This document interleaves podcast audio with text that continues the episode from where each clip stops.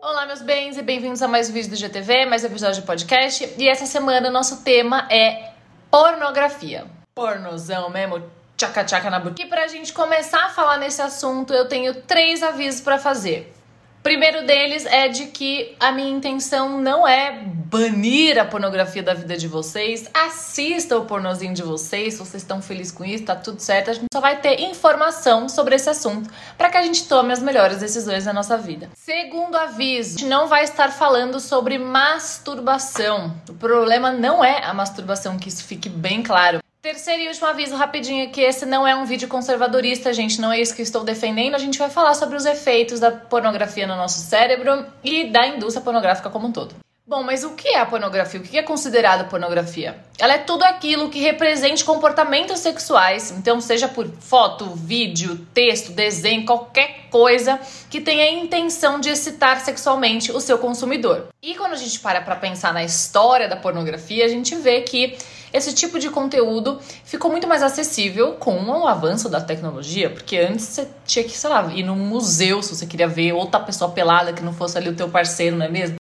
Comprar uma revista numa banca. Se fosse adolescente, criança, esquece. Tinha que pedir para algum primo muito brother ir lá comprar para você. E sim, é claro que a gente tem certas culturas que já vem fazendo esses eventos de orgias e rituais sexuais há muito tempo. Mas esse acesso muito fácil, hoje você digita uma palavra errada ali no Google, já aparece um pinto na tua cara. O que que é isso? Não é mesmo? E cerca de 35% das buscas online são feitas nesse universo da pornografia. Então, assim, o povo tá com fogo no... E além desse acesso da pornografia ser muito mais fácil hoje em dia, aconteceu essa transformação ao longo do tempo. Outra transformação que também nos chama muito a atenção é o quão mais violenta a pornografia ficou nos últimos anos. E pra gente conseguir identificar isso não é muito difícil não, basta você entrar em qualquer site pornô e buscar pelos 10 vídeos mais assistidos ou mais acessados ou mais compartilhados que você vai ver ali que a grande maioria deles tem algum tipo de conteúdo de agressão física ou verbal, e 99% dos casos é a mulher é o objeto dessa agressão,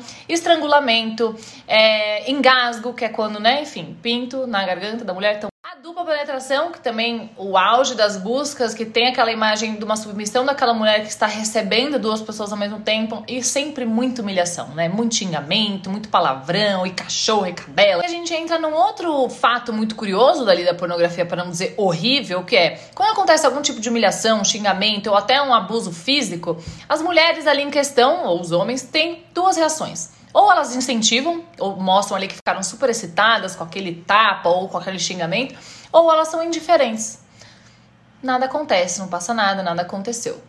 Quando a gente para para pensar nisso, qual é a mensagem que a gente está passando para a pessoa que está se excitando com esse vídeo e principalmente para aquele adolescente que está usando a pornografia para aprender sobre sexo?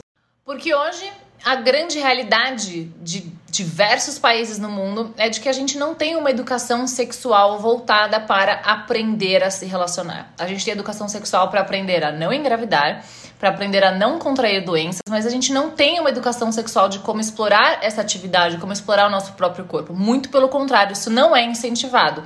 E aí as pessoas buscam na pornografia essa libertação. E um estudo muito legal que fizeram mostra muito bem isso correlaciona os estados mais conservadores dos Estados Unidos, conservadores e religiosos, com os estados que mais consomem pornografia pesada. Outro estudo de correlação que também mostra um resultado bizarro pra gente é a relação entre o consumo de pornografia e o abuso sexual. E por que, que isso pode ser explicado? Por mais que a pessoa não consuma ali um, um pornô que é agressivo, acontece em toda forma de conteúdo pornográfico uma desumanização das pessoas que estão naquele ato. Porque veja bem, a gente passou então numa situação onde a gente tem que ir num museu para ver alguém pelado, né? Ou casar ali, né? Para ter o acesso à intimidade sexual de um casal. Para um lugar onde com um clique você consegue escolher a etnia da pessoa que vai aparecer ali, se o pinto é grande, se é pequeno, se tem penetração, se não tem, se é depilada, se não é, se tá de calcinha, se não tem tudo você consegue escolher. E isso não é o natural. Então, nosso cérebro passa a entender que aquela é uma situação de comando e controle. Então, toda aquela experiência sexual que ele aprendeu ali é esse lugar de desumanização de objetos que fazem sexo. Então, ele acaba levando isso para todas as experiências sexuais da sua vida, seja ela dentro da tela ou fora dela aqui a gente começa a entrar na primeira teoria do porquê a pessoa vai buscar a pornografia, que é a teoria do controle.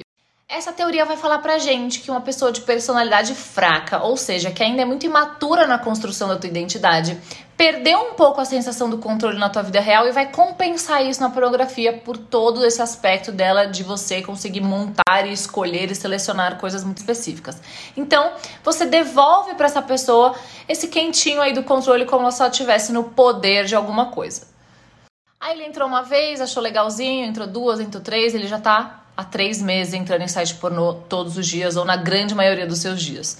E aí, gente, a pornografia ela vai desensibilizando. Você começa assistindo uma coisa e quando você vê já caiu num outro universo que nem é as paradas que você curte.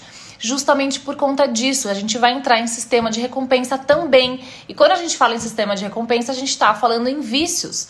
Por quê? Eu coloco ali diante de um estímulo e eu preciso de cada vez mais estímulo para ter aquela mesma sensação, eu estou falando de vício.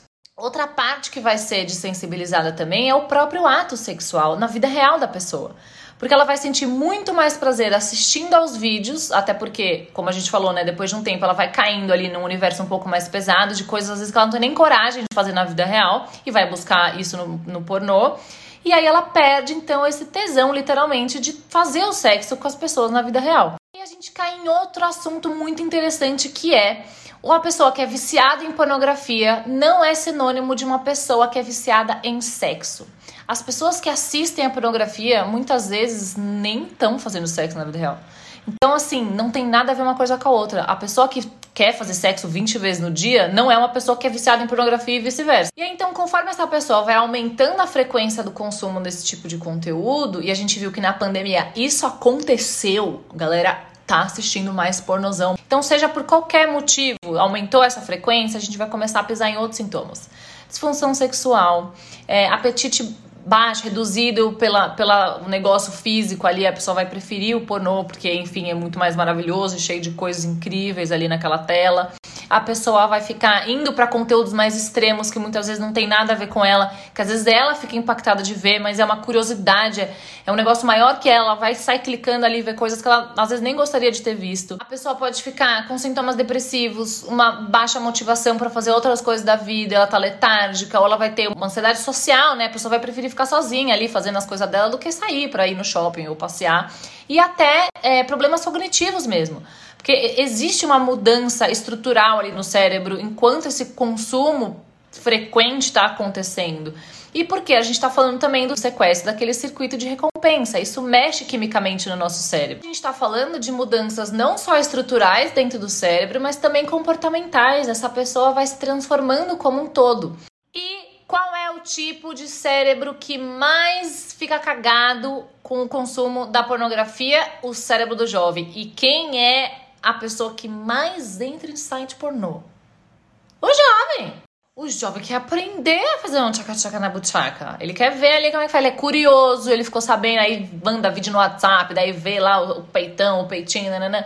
O jovem tem essa curiosidade. Por quê? Essa curiosidade não é sanada de uma forma saudável, ou seja, os adultos não falam isso, eles não têm uma educação voltada para isso, não é mesmo? Apesar de que todos nós viemos de um ato sexual, tirando as pessoas que vieram de tratamentos, que eu acho maravilhoso, Fato é que derivamos de alguma coisa sexual e mesmo assim não falamos sobre isso. A gente delega para pornografia que os nossos jovens que querem iniciar ali a sua educação sexual aprendam com a pornografia, que é uma atuação, gente.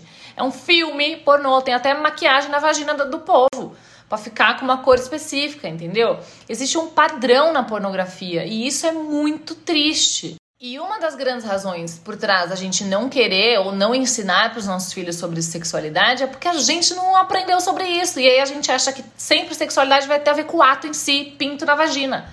Sendo que nada a ver, gente. Se você virar pro teu filho e falar, filho, então, esse negócio que a gente tá chamando de piruzinho ou, ou zezinho, sei lá do que, isso chama pinto, isso chama pênis. Isso é educação sexual. Você dá autonomia para aquele jovem se conhecer e saber do que, que ele é feito.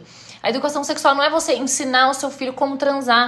A educação sexual, inclusive, feita de uma forma saudável, os estudos mostram pra gente, é, é, são dados, assim, que os jovens acabam tendo o ato sexual muito mais tarde na vida, porque entendem a seriedade, a responsabilidade que esse ato envolve, que você tem que ter muita maturidade para fazer isso. Outra desculpa que a gente dá para delegar essa educação sexual pro pornô, ou até mesmo achar que a escola vai fazer isso, é essa vergonhinha. Tipo, ah, vai ser muito estranho se eu começar a tentar falar com meu filho sobre sexo, vai ser constrangedor para ele, vai ser constrangedor para mim. Gente, sai dessa, entendeu? É constrangedor porque a gente ainda não fala. E de novo, a gente não está falando de uma erotização, não tem a ver. Isso é coisa de indústria pornográfica. Sexualidade não é erotização. Sexualidade é conhecimento e educação. Eu tô ficando nervosa. Tomei uma água, tô de volta. Resumindo tudo, querem assistir pornô? Se joga no pornô, gente. E se joga, sabendo das consequências que isso tem, sabendo que libera uma quantidade de dopamina muito maior, estratosférica, do que você vai encontrar em qualquer circunstância natural. Sabendo que aquilo que você está assistindo é uma atuação, uma dramatização de algo e, portanto, é irreal. Portanto, é um negócio forjado. Portanto, aquelas pessoas não estão necessariamente felizes em estar naquele lugar. E lembrando que você está entrando no universo que vai te influenciar a caminhos muito extremos. Extremos em todos os sentidos, extremos em quesito de conteúdo que você vai consumir e também extremos na consequência comportamental que isso pode gerar na tua vida. Então, bom pornô para vocês. não, me, não me matem.